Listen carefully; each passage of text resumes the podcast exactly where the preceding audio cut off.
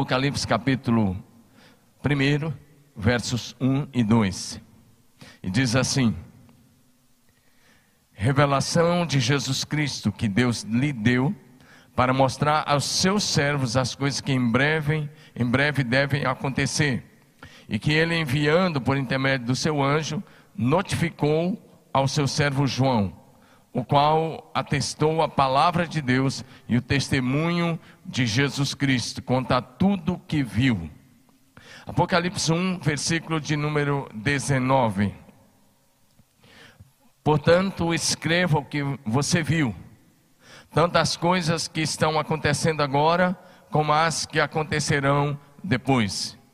Então, o apóstolo João recebeu uma orientação para escrever coisas que já tinham, sobre coisas que já tinham acontecido, coisas que estavam acontecendo nos dias do apóstolo João e coisas que aconteceriam no futuro. Vamos orar.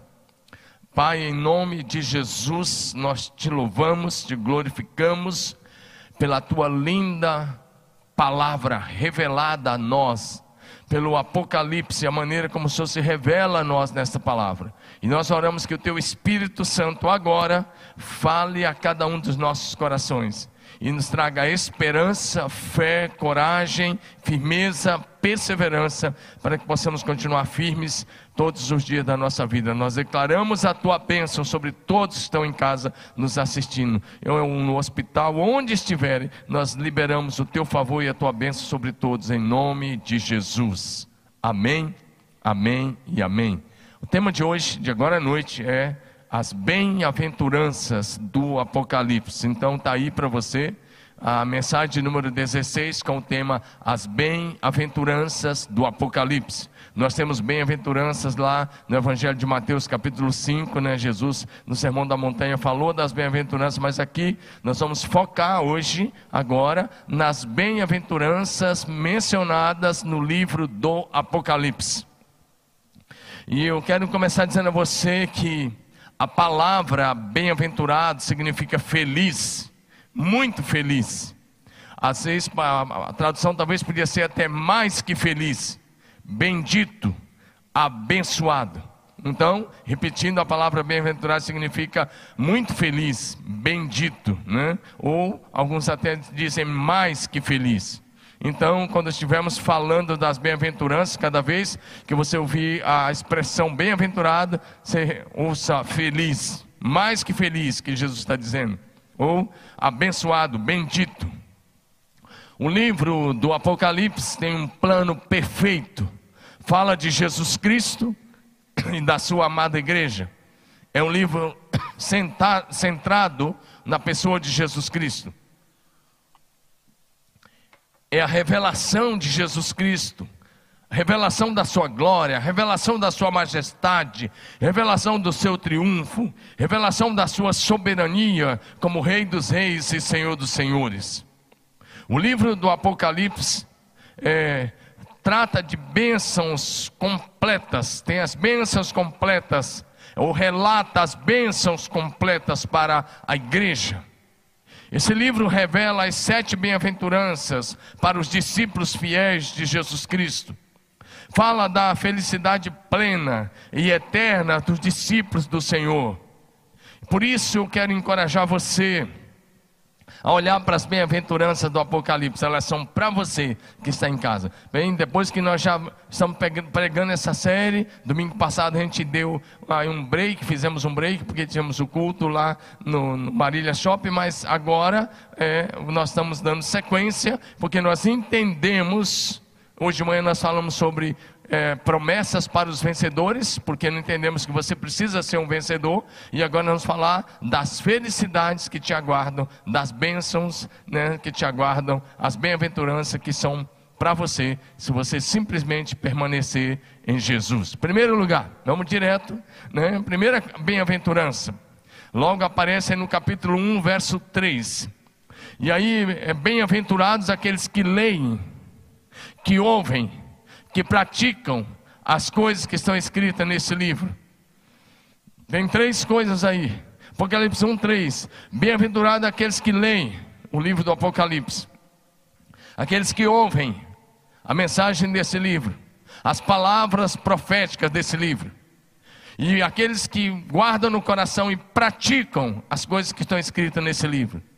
E ele diz: porque o tempo está próximo. Que tempo que está próximo? Da volta do Senhor Jesus.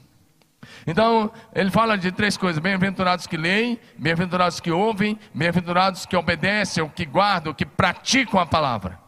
Ou seja, o livro do Apocalipse era para ser lido em voz alta nas igrejas. Essas cartas eram para ser lidas. Quando o pastor recebia, ele tinha a missão e a responsabilidade de ler para o povo. Ler em voz alta para as igrejas durante os cultos de adoração e de celebração ao Senhor Jesus. De todos os livros da Bíblia Sagrada, o Apocalipse é o que tem a maior visão panorâmica da história da humanidade e do controle total, e revela o controle total que Jesus Cristo tem sobre a história, sobre o mundo e tudo que nele existe. Portanto, a leitura do livro do Apocalipse, ela nos encoraja a uma vida de fé, a uma vida de santidade, a uma vida de consagração, de amor, de perseverança, de obediência e de fidelidade a Jesus Cristo até o fim. Nós somos orientados pela própria Bíblia Sagrada, tanto no Velho quanto no Novo Testamento, a ler a palavra de Deus, a meditar na palavra, a estudar a palavra, mas, sobretudo, somos orientados a praticar a palavra de Deus e que, que, a, e que a palavra de Deus seja a nossa única regra de fé e conduta, única regra de fé e prática. Porque as bem-aventuranças têm a ver com as nossas atitudes as bem-aventuranças virão sobre nós mediante a nossa atitude, atitude de ler o livro, de ouvir o livro, de ouvir a mensagem do livro, a profecia do livro e de praticar o que o, que o livro nos ensina. Vamos olhar então, por exemplo, lá em, lá em Josué capítulo 1, versos 7 e 8. Então, somente seja forte, muito corajoso, para teres o cuidado de fazer segundo toda a lei que meu servo Moisés te ordenou Veja bem, Deus dizendo desde o início: não se desvie dela, nem para a direita, nem para a esquerda. Mas tenho para que você seja bem sucedido por onde que você andar. Não cesse de falar do livro da lei. Está dizendo, fale, medita nele de dia e de noite, para que tenhas o cuidado de fazer segundo tudo quanto nele está escrito, praticar o que está escrito na Bíblia Sagrada. E então farás prosperar o teu caminho e serás bem-sucedido. Deus já avisou isso a Josué quando tinha pronto apenas o Pentateuco, os cinco primeiros livros. Deus está dizendo: medita nesse livro, medita nisso aí de dia e de noite, pratica o que nele está escrito, seja corajoso, seja ousado para ler, para ouvir e para praticar o que diz a palavra. E o salmista, lá na frente, o salmista Davi vai escrever que o servo de Deus precisa ter prazer na palavra de Deus. Aliás, a Bíblia está cheia dessas orientações. Mas o salmista Davi diz que nós vamos ter prazer na palavra de Deus, ler e meditar na palavra de dia e de noite. Salmo 1, de 1 a 3. Bem-aventurado o homem que não anda no conselho dos ímpios, não se detém no caminho dos pecadores, não se assenta na roda dos escarnecedores Antes o seu prazer está na lei do Senhor, e na sua lei ele medita de dia e de noite. Ele é como uma árvore plantada junto às correntes das águas, que no devido tempo dá o seu fruto, e as folhas não murcham, e tudo quanto ele faz será bem sucedido. Ou seja, o salmista também no Salmo 119, 105 diz: Lâmpada para os meus pés é a tua palavra e luz para o meu caminho. O salmista também, nesse mesmo Salmo 119, 105, no Salmo 119, desculpe, logo no começo, verso 8 e 9, ele diz: Escondi a tua palavra no meu coração, para eu não pecar contra ti. Ou seja, preste atenção nisso.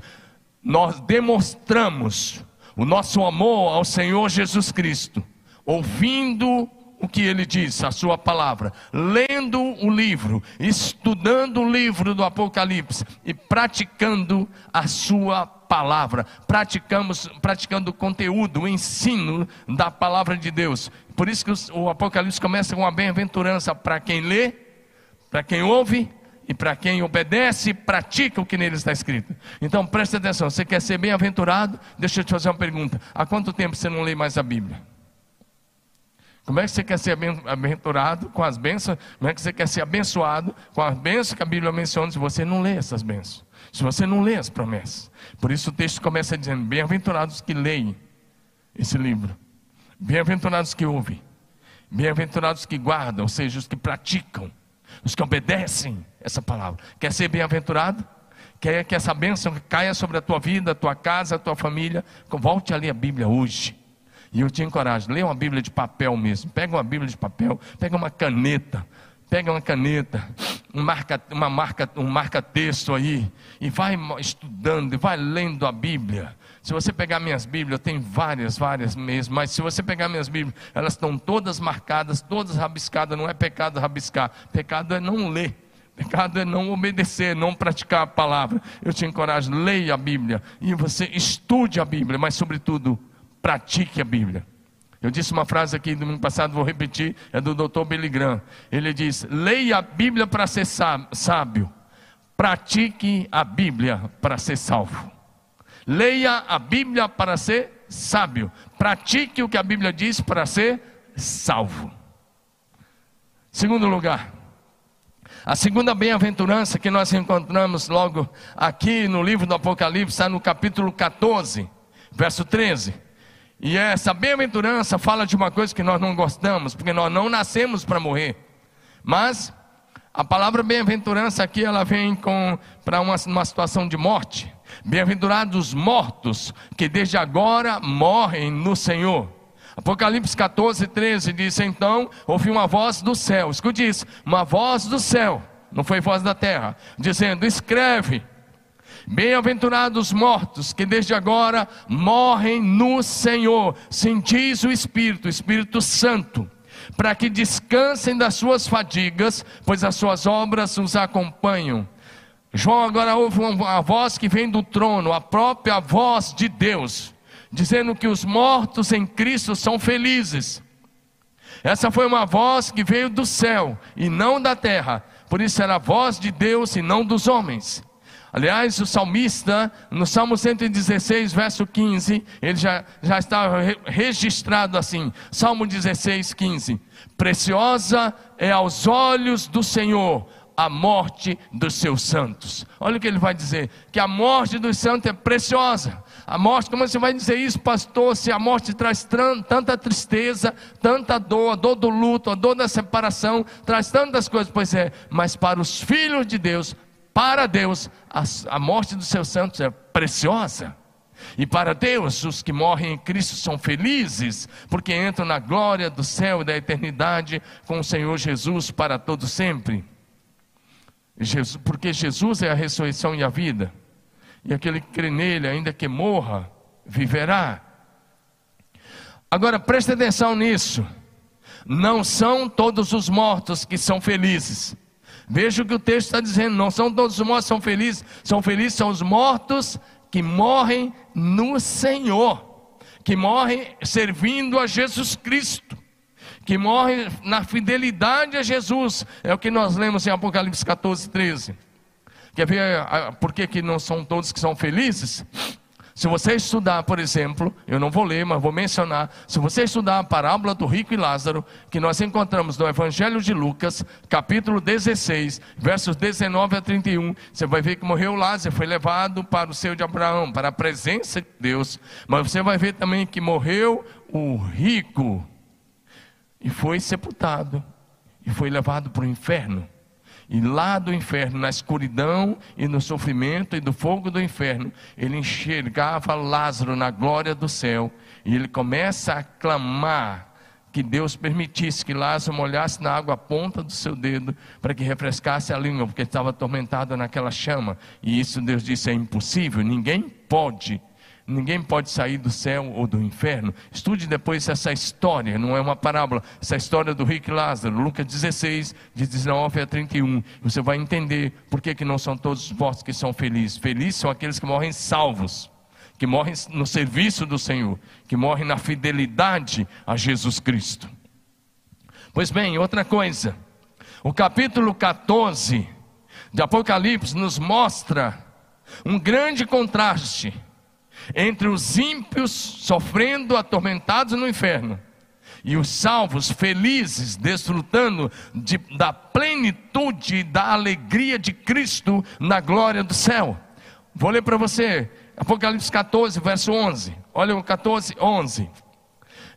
14, onde diz assim: A fumaça do seu tormento sobe pelos séculos dos séculos, e não tem descanso algum, nem de dia nem de noite, os adoradores da besta e da sua imagem. Quem quer que receba a marca do seu nome, é isso que nós lemos no capítulo 14.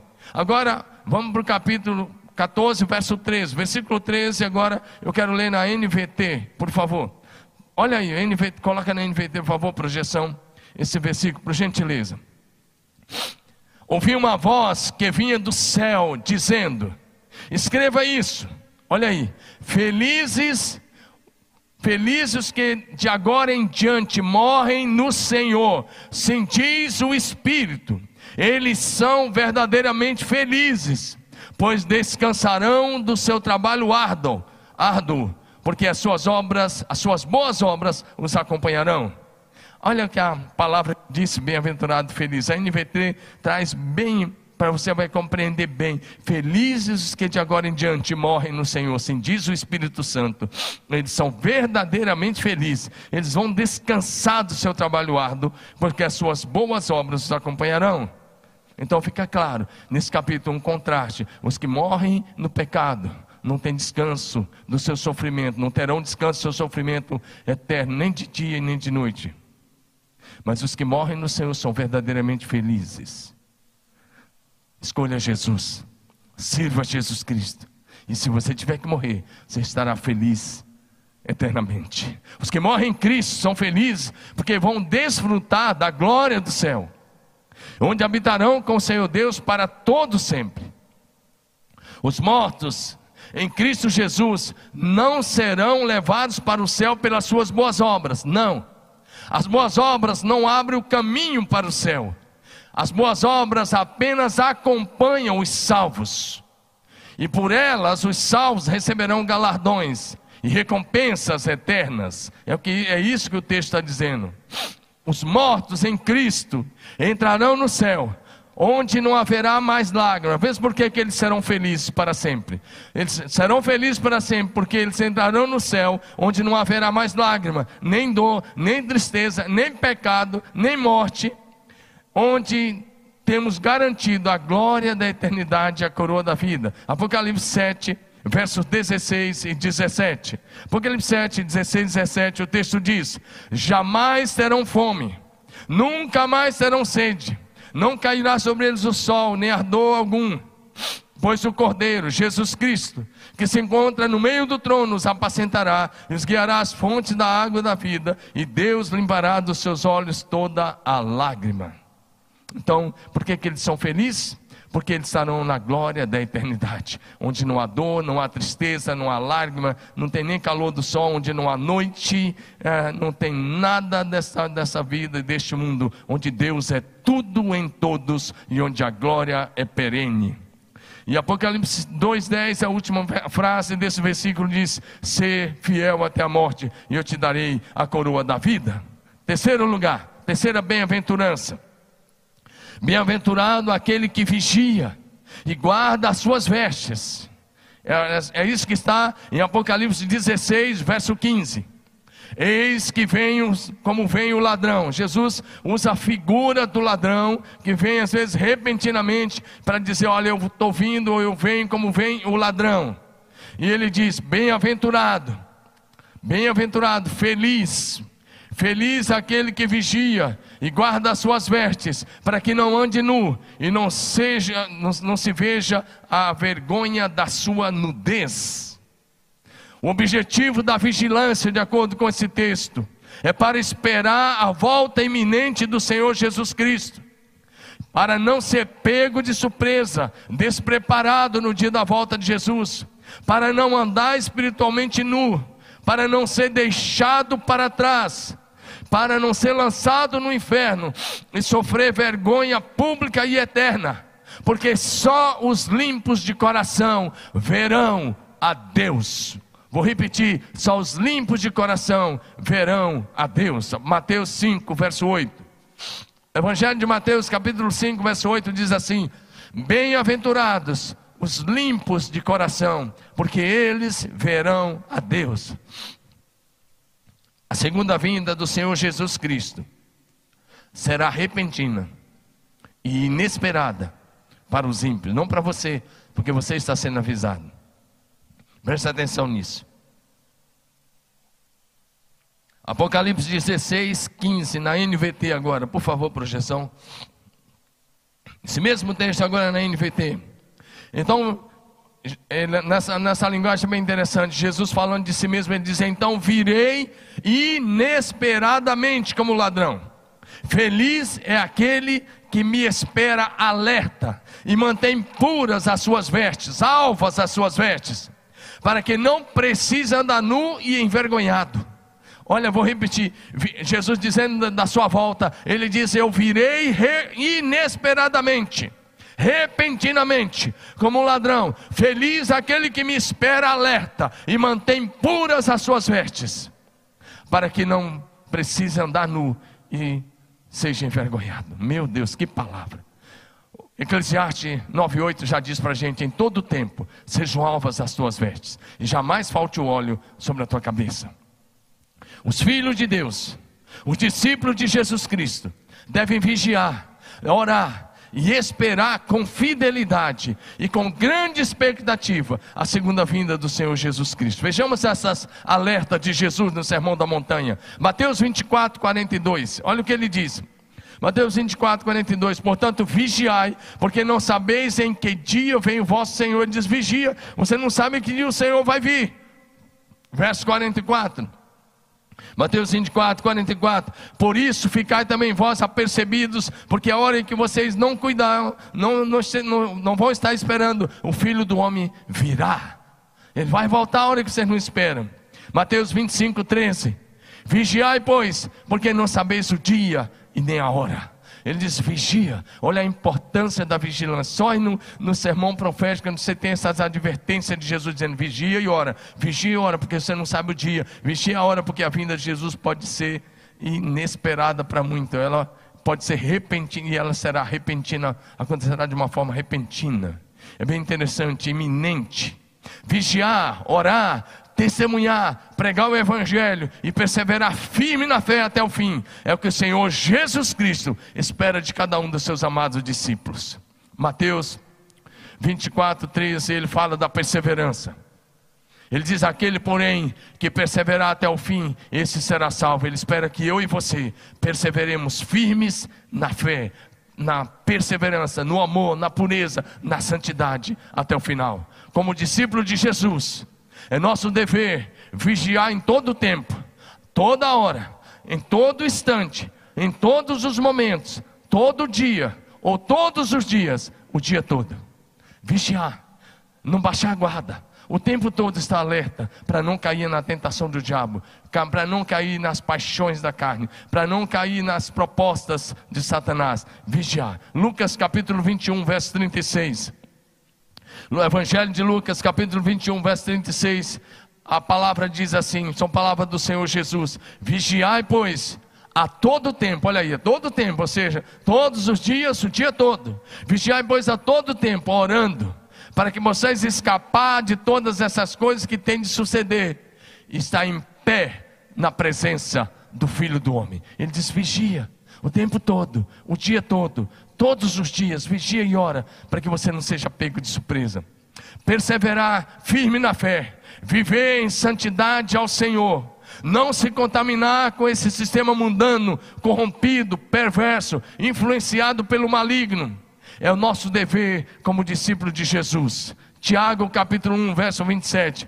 Olha o que Tiago capítulo 1, verso 27 vai dizer para nós. Tiago 27 diz assim: a, a religião pura e verdadeira. Olha, a religião pura e verdadeira para com o nosso Deus e Pai é essa: visitar os órfãos e as viúvas nas suas necessidades, nas suas tribulações, e a si mesmo guardar-se longe da contaminação desse mundo, incontaminado do mundo. Ele diz santidade, ele diz a verdadeira religião, pura diante de Deus, é você cuidar dos órfãos das viúvas e a si mesmo não se contaminar com os, seus, com os pecados deste mundo. Ou seja, como filhos de Deus, discípulos de Jesus Cristo, santidade ao Senhor é o nosso dever e o nosso estilo de vida. 1 Pedro capítulo 1, verso 15 e 16. O texto diz: pelo contrário, segundo é santo aquele que vos chamou, tornai-vos santos também vós mesmos em todo o vosso procedimento, porque está escrito: sede santos, porque eu sou santo. Ou seja, a Bíblia fala que a gente precisa orar e vigiar e viver um estilo de vida santo. Todos os dias da nossa existência nessa terra. O Senhor Jesus disse que nós devemos vigiar e orar para não cair em tentação. Mateus 26, 41. Jesus fala para os seus discípulos: vigiar e orai, para que vocês não entrem em tentação. E olha que ele vai dizer: o espírito está pronto, o espírito humano, ele diz: o espírito de vocês está pronto, mas na verdade a carne é fraca. Não fica usando, não vai usar isso de amuleto para pecar. Ah, eu pequei que a carne é fraca. Não, isso aí é ser vergonha se você fizer isso, tá bom? Não vai fazer isso, não, em nome de Jesus. Mas Jesus falou: vigia e ora, para que você não caia na tentação do diabo. O espírito, na verdade, está pronto, mas a carne é fraca. Para o servo de Deus, escute isso: para o servo de Deus, Tão importante quanto ir pregar o Evangelho de Jesus é também vigiar e orar. Em quarto lugar, preste bem atenção nisso, quarto lugar. A quarta bem-aventurança, e eu vou passar mais rápido por causa do tempo aqui que corre contra a gente. A quarta bem-aventurança quer enumerar: bem-aventurados aqueles que são chamados. Aqui tem um convite para uma festa celestial. Presta bem atenção, aqui é um convite para uma festa que jamais se acabará. Bem-aventurados aqueles que são chamados para a ceia das bodas do Cordeiro. Ou seja, o Senhor Deus te faz um convite, um convite celestial. Bem-aventurados são chamados para a ceia das bodas do Cordeiro. Apocalipse 19, 9. Então me falou o anjo: escreve. Ele diz para o João: escreve isso. O convite por escrito. Bem-aventurados aqueles que são chamados para a ceia das bodas do Cordeiro. E acrescentou: são estas as verdadeiras palavras de Deus. Ele diz: felizes, felizes que são convidados, felizes que são chamados para esta festa das bodas do Cordeiro. Aí, a noiva do Cordeiro é a igreja verdadeira.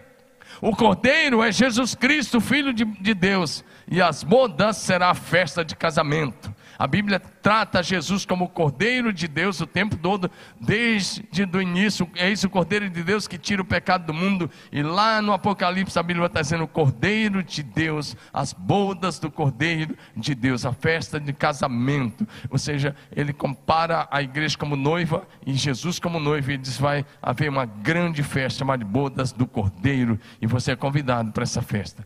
Na verdade, essa festa nunca terá fim. Apocalipse capítulo 19, verso de 6 a 9. Mais uma vez quero pedir aí, irmão da projeção, coloca na NVT, por favor. Eu quero, por favor, que você faça isso aí para nós. Olha o que o texto vai dizer. Eu, quero, eu quis ler aqui porque fica mais fácil você compreender. O João está descrevendo e é lindo isso, é maravilhoso. Em seguida, eu vi uma outra vez, eu vi uma voz forte.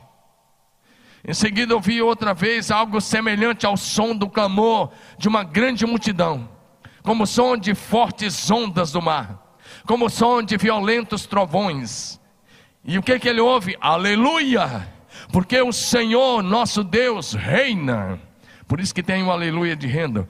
Porque o Senhor nosso Deus reina, o Todo-Poderoso reina. Alegremos-nos e exultemos e demos a ele, e a ele demos glória, pois chegou a hora do casamento do cordeiro e a sua noiva já se preparou. Aleluia. E ele fala da igreja, ele disse: ela recebeu um vestido de linho mais fino, puro e branco, porque o linho fino representa os atos justos do povo santo. E o anjo me disse: escreve isso. Felizes os que são convidados para o banquete de casamento do Cordeiro. E acrescentou: essas são as palavras verdadeiras de Deus. É, é bem interessante, eu me emociono só de ler isso daqui, porque isso aqui que te aguarda. Você é convidado para as bodas do Cordeiro de Deus. Servir a Jesus Cristo é um altíssimo privilégio. É um convite para uma festa de celebração eterna que jamais se acabará. Escute isso: a vida no céu será uma festa de celebração ao Senhor nosso Deus, que nunca terminará. Será uma festa eterna. O Evangelho é chamado de Deus para celebrarmos a vida. Quando ele conta a parábola da ovelha que se perdeu, o pastor faz uma festa de celebração com os amigos. Quando a mulher encontra a dracma que se perdeu, ela faz uma festa com as amigas. Quando o filho pródigo volta para casa, o pai promove uma festa com os amigos. E assim acontecerá comigo e com você, ao sermos convidados para a ceia das bodas do Cordeiro de Deus. Por isso o céu festeja, dizendo aleluia. Agora, deixa eu responder três perguntas. Primeiro, quem são os convidados para as bodas do Cordeiro hoje? Quem são os convidados para as bodas do Cordeiro? Será que tem uma elite convidada? Não. Quem são os convidados para as bodas do Cordeiro? Não, vou, deixa eu começar com uma outra pergunta. Estava invertendo. Daqui a um pouco eu falo dos convidados. Em primeiro lugar, quem é que nos convida para as bodas do Cordeiro? Quem é que nos convida? Quem faz o convite? Quem é que está fazendo esse convite hoje para as bodas do Cordeiro? Sabe quem é que está fazendo o convite? Deus, nosso Pai que está no céu. Porque Ele te ama com amor eterno. Ele te faz um convite para as bodas do casamento do seu filho com a igreja. Deus, o Pai, é quem faz o convite. Vejamos isso em Mateus 22, de 2 a 4. O reino dos céus é semelhante a um rei que celebrou as bodas do seu filho. Jesus está contando uma parábola e ele está comparando para que o povo entendesse. Ele disse: O reino do céu é semelhante a um rei que vai celebrar o casamento do seu filho. Então ele enviou seu servo a chamar os convidados para as bodas, mas esses não quiseram vir. Enviou ainda outro servo com esta ordem: Dizei aos convidados, olha o que a mensagem de Deus para você hoje, para os seus amigos. Dizei aos convidados: Eis que já preparei o meu banquete. Os meus bois e cevados já foram abatidos. Tudo está pronto. Venham para as bodas. Olha o que Deus diz hoje. A mensagem de evangelismo, irmão, membro dessa igreja, na verdade é um convite para a festa. A pessoa precisa se arrepender dos seus pecados, precisa mudar de vida, mas tem que saber que ele está sendo convidado para uma festa de celebração eterna no céu de luz e de glória, com todos os salvos, com todos os anjos, para todos sempre. Venham porque tudo está pronto. Venham para as bodas. E Deus está dizendo: tudo está pronto. No dia que Jesus morreu na cruz, ele disse: está consumado. A obra da salvação é plena e é completa em Cristo Jesus. Você não precisa fazer nada a não ser se arrepender dos seus pecados, confessá-los e servir a Jesus pela fé. A salvação é de graça, mediante a fé em Cristo Jesus. Então, quem faz o convite? Deus, que é o Rei da Glória, dizendo: Venham, porque a casa está pronta. Há lugar para você. Tudo está pronto. A mesa está posta e você pode vir e receber de graça. Segunda pergunta. Agora sim, quem são os convidados para as bodas do Cordeiro de Deus? Quem são os convidados? E como eu disse, não é uma elite religiosa. Não, não. Os convidados hoje, os convidados para as bodas é você, sua família. Hoje o convite para as bodas do Cordeiro de Deus está aberto a todas as pessoas, de todas as nações, de todas as tribos, de todos os povos, de todas as raças, de todas as etnias. Quem são os convidados? Todas as pessoas, de todos os povos, de todos os lugares. Lucas capítulo 14, versos 16 e 17, Jesus contando uma outra parábola sobre esse assunto. Ele, ele, porém, respondeu: Certo homem deu uma grande ceia e convidou a muitos. E a hora da ceia enviou o seu servo para avisar os convidados: Vinde, porque tudo está preparado. A mensagem de salvação é essa: venham, porque tudo já está preparado. Agora, olha o que está em Lucas 14, no final dessa, dessa parábola, versos 21 a 23. Lucas 14, agora, de 21 a 23. Voltando o servo, tudo contou ao seu senhor. Então ele, irado, porque as pessoas não tinham, os primeiros não tinham aceitado o convite. O dono da casa disse ao seu servo: Saia depressa para as ruas e becos da cidade e traz para aqui os pobres, os aleijados, os cegos, os coxos. Depois disse o servo: Senhor, feito está como mandaste, e ainda há lugar. Respondeu-lhe o Senhor: Sai pelos caminhos e atalhos, e obriga todos a entrar, para que a minha casa fique cheia. Sai pelos caminhos. Hoje o convite é para todos. E eu quero dizer uma coisa: Deus não quer o céu vazio. Deus quer o céu cheio. A casa é eterna, o lar celestial. Evangelizar é esvaziar o caminho do inferno e levar pessoas para a casa do Pai. Todas as pessoas são convidadas. Ou seja, presta atenção nisso: a porta da salvação eterna pela graça, mediante a fé em Cristo Jesus, está aberta agora mesmo a todas as pessoas. Mateus 22, verso 9 e 10. Presta atenção. Naquela parábola do Rei da Glória. E depois para as encruzilhadas dos caminhos e convidai a todos para as bodas. Olha o que ele diz: convide todos, todos que vocês encontrarem. Saindo aqueles servos pelas estradas, reunindo todos que encontraram, maus e bons. E a sala do banquete ficou repleta de convidados. Agora presta atenção. Todos são convidados. A questão é: todos vão entrar na glória?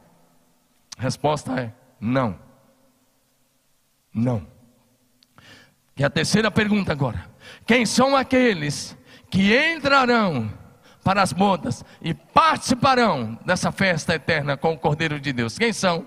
Resposta: somente os discípulos fiéis de Jesus Cristo, que vivem um estilo de vida santo. Todos são convidados. Todos vão participar das bodas? Não. Só aqueles que vivem um estilo de vida santo. Senão, seria moleza demais. Olha o que está em Mateus 22, de 11 a 13. Nesse mesmo convite que, do rei que vai fazer o casamento. O rei é o Deus, o rei da glória. E o filho é Jesus Cristo. E o convidado é você. Olha Mateus 22, de 11 a 13, nessa história de Jesus. Entrando, porém, o rei, para ver os que estavam à mesa.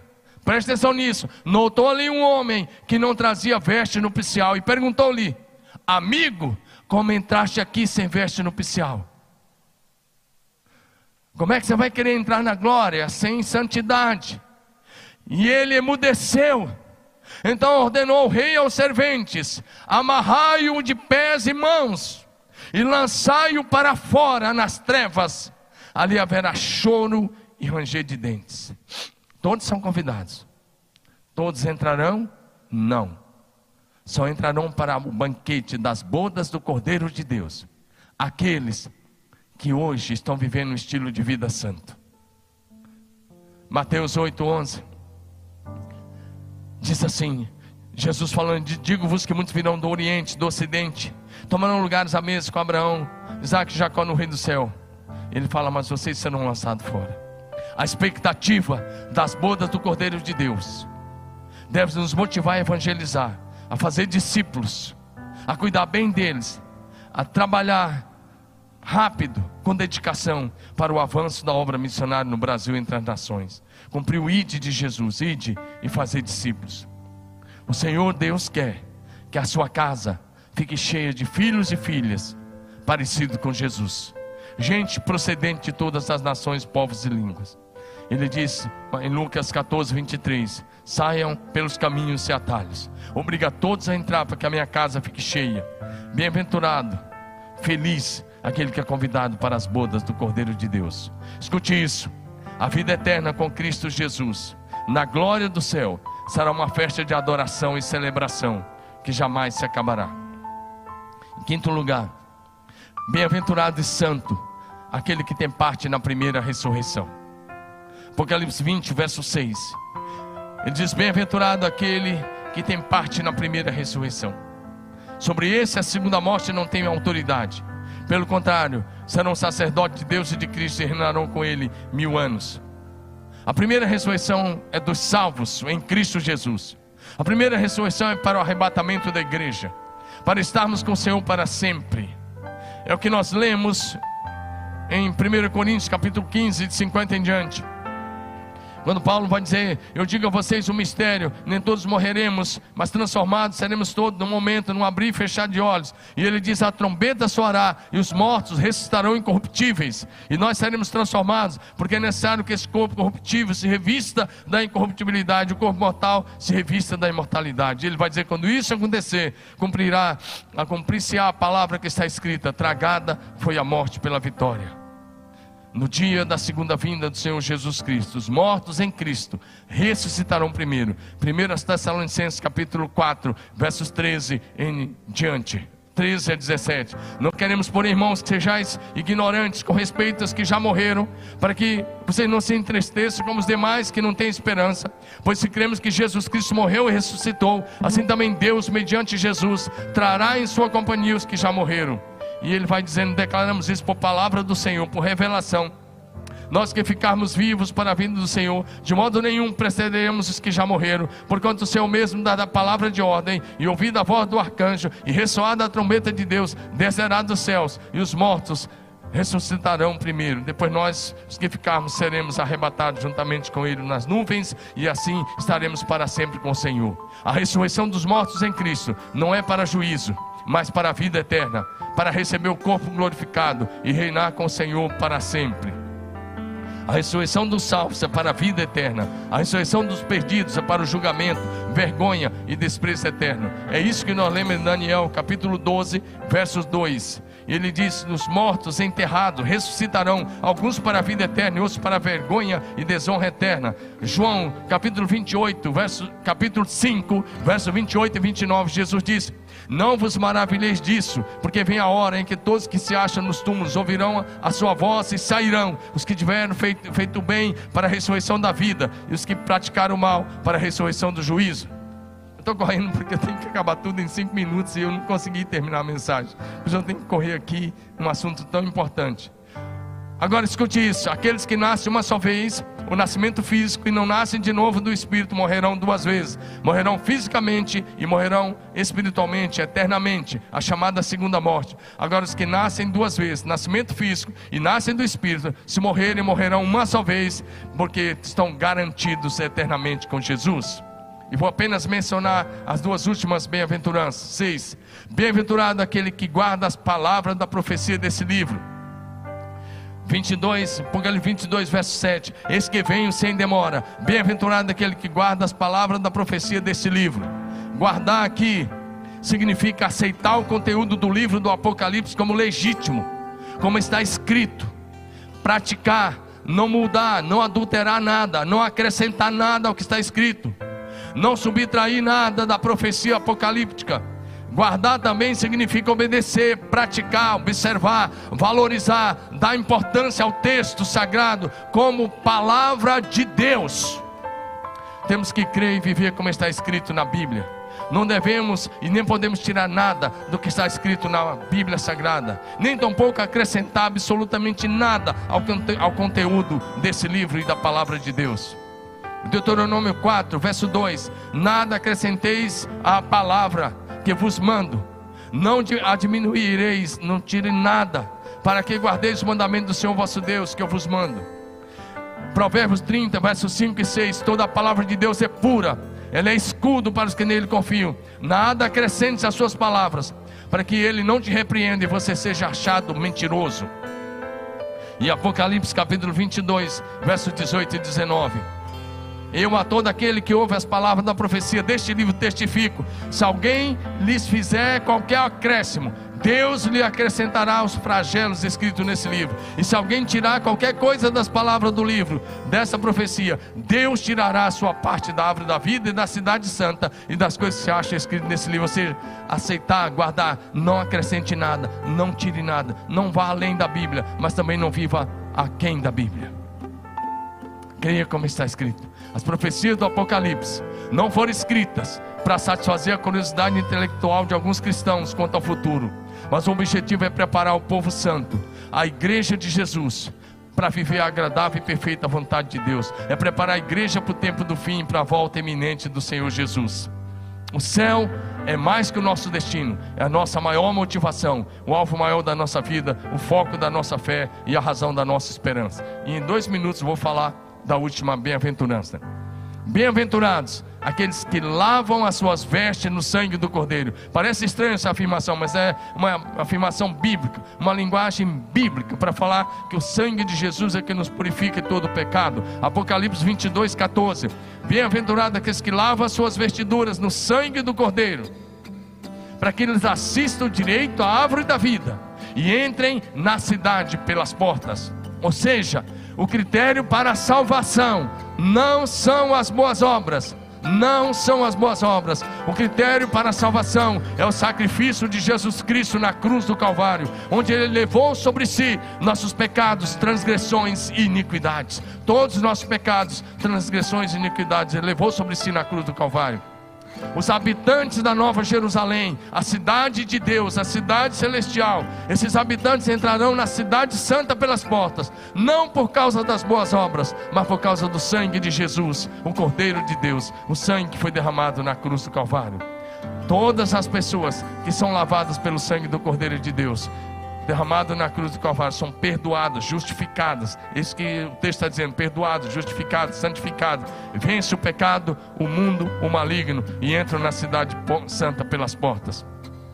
Apocalipse 12, 11 diz: Eles, pois, o venceram por causa do sangue do Cordeiro, por causa da palavra do testemunho, e mesmo em face da morte não amar a própria vida. João 1,7 diz: O sangue de Jesus, 1 João 1,7: O sangue de Jesus nos purifica de todo pecado. Todos aqueles que não foram lavados pelo sangue de Jesus, o Cordeiro de Deus, ficarão de fora da cidade santa e serão lançados no lago de fogo, que é a segunda morte. É o que diz Apocalipse 22, 14 e 15. E verso 15 vai dizer: Fora ficam os cães, os feiticeiros, os impuros, os assassinos, os idólatras e todo aquele que ama e pratica a mentira. E Apocalipse 20, 15: Se alguém não foi achado escrito no livro da vida, foi lançado para dentro do lago de fogo. Os que são lavados pelo sangue do Cordeiro são os filhos de Deus, reino de sacerdotes livres de toda e qualquer condenação, salvos para sempre, membro da eterna família de Deus. É isso que nós vemos em Apocalipse 5, de 9 em diante. Nenhuma condenação há para os que estão em Cristo Jesus.